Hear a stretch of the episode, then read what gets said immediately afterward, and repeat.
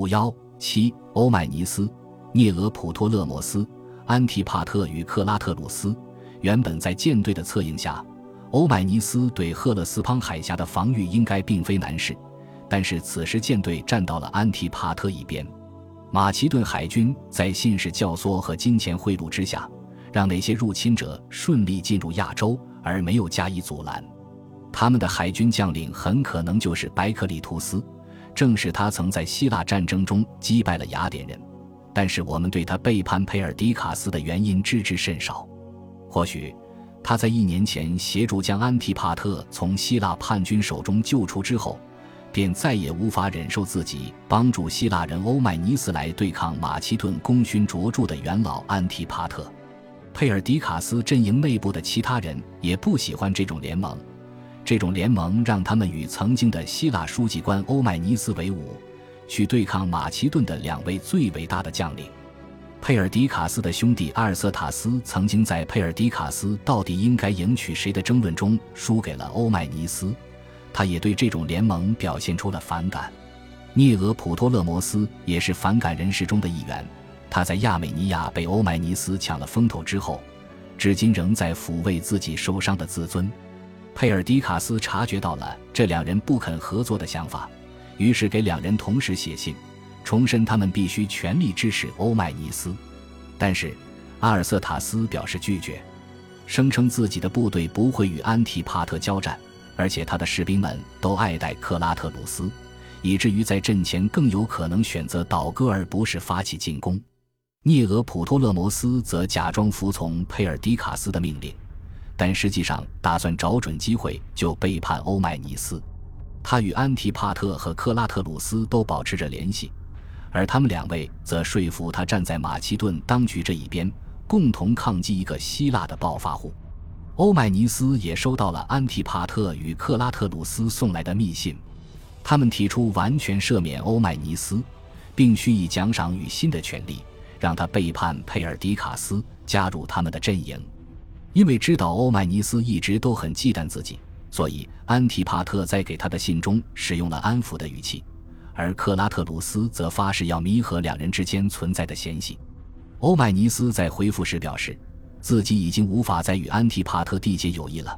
但是他仍旧呼吁克拉特鲁斯与佩尔迪卡斯达成和解，自己愿意当两者间的调解人。这些试探都是在考验双方的联盟是否牢固，而最终双方都一无所获。最后，克拉特鲁斯与欧迈尼斯都选择各为其主，而安提帕特与佩尔迪卡斯这两位掌权者彼此和解的希望也变得微乎其微。欧迈尼斯不知从哪里获知了自己所谓的盟友涅俄普托勒摩斯正在与敌人进行密谋，因此他通过召唤涅俄普托勒摩斯，让他把部队向前推进来，试探他是否可靠。而涅俄普托勒摩斯做出的回应则是集结部队准备作战，但他并没有将部队带入大营。他的目标显然不是安提帕特与克拉特鲁斯，而是欧迈尼斯。欧迈尼斯先是遭到了白克里图斯的背叛，接着是阿尔瑟塔斯，现在又要与涅俄普托勒摩斯为敌，再加上安提帕特与克拉特鲁斯也不日可达。倘若此时他重新考虑改换门庭的提议，他依然能够获得谅解。对于这位曾经的书记官而言，他现在的处境十分逼仄，周围环伺的都是对他并不信任或报以轻蔑的将领，以及那些人麾下强大的步兵方阵。不过，欧迈尼斯对自己麾下的卡帕多西亚骑兵和自己身为指挥官的实力充满了信心。虽然这些实力最近才被发掘，但已经在战场历练中得到了证明。同时，他也坚信自己为之奋斗的事业及捍卫阿基德王室的至高权力。他守护在阿基德王室周围，守护在佩尔迪卡斯周围，为之奋战。这场交战起初是涅俄普托勒摩斯占据优势。然而战局逐渐发生改变，因为马其顿人的出众实力与充分经验，他麾下的步兵战胜了欧迈尼斯的步兵。但是，欧迈尼斯却用自己的骑兵绕过了涅俄普托勒摩斯的阵线，并一举夺得了他们后方的辎重车辆。波斯人曾在高加米拉之战中使用这种计策来对付亚历山大大帝，然而亚历山大大帝直接忽略这一纵深突破，直至最终锁定胜局，最后重新夺回了自己部队丢失的装备。一旦军队的辎重被夺，他们受伤的袍泽被处死，没有多少领导者能够迫使自己的士兵继续战斗。辎重的丢失往往会导致一场战役的失败。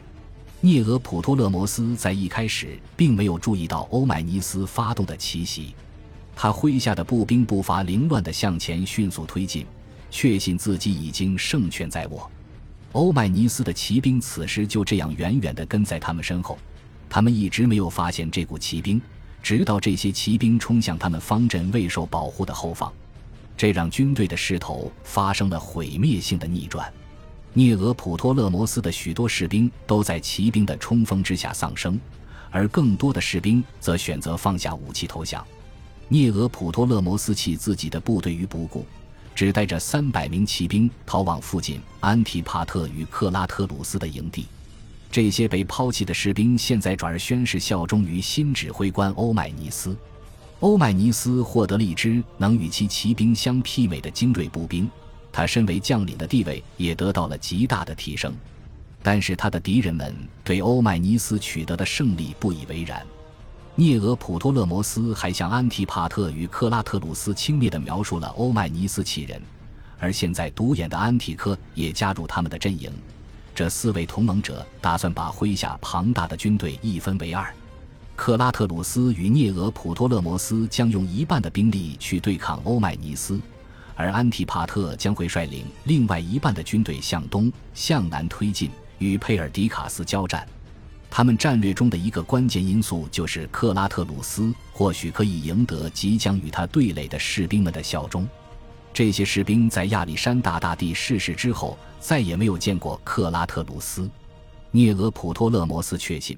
只要士兵们看到克拉特鲁斯那标志性的帽子，或者听到他的声音，就会认出自己真正的领导者，并且调转枪头。在士兵们的心目中。克拉特鲁斯依然是那样光彩熠熠，这种自带的荣耀光辉将会扭转战局，就恍若亚历山大大帝自己死而复生，重新执掌军队一般。安提帕特在离开战争议事会之后，便带着一万大军向南进发。倘若佩尔迪卡斯顺利从埃及挥师北进的话，那么安提帕特所拥之兵足以遏制佩尔迪卡斯的前路。与此同时，独眼的安提柯则启航前往色普路斯岛，将在那里开辟另外一个战场。涅俄普托勒摩斯将第二次迎战欧迈尼斯，而这一次他有克拉特鲁斯及其所率的两万步兵与两千骑兵的支持。反佩尔迪卡斯的联盟分别在陆地与海上展开了行动，决心要将亚洲领土从巴比伦政权之下解放出来。感谢您的收听。喜欢别忘了订阅加关注，主页有更多精彩内容。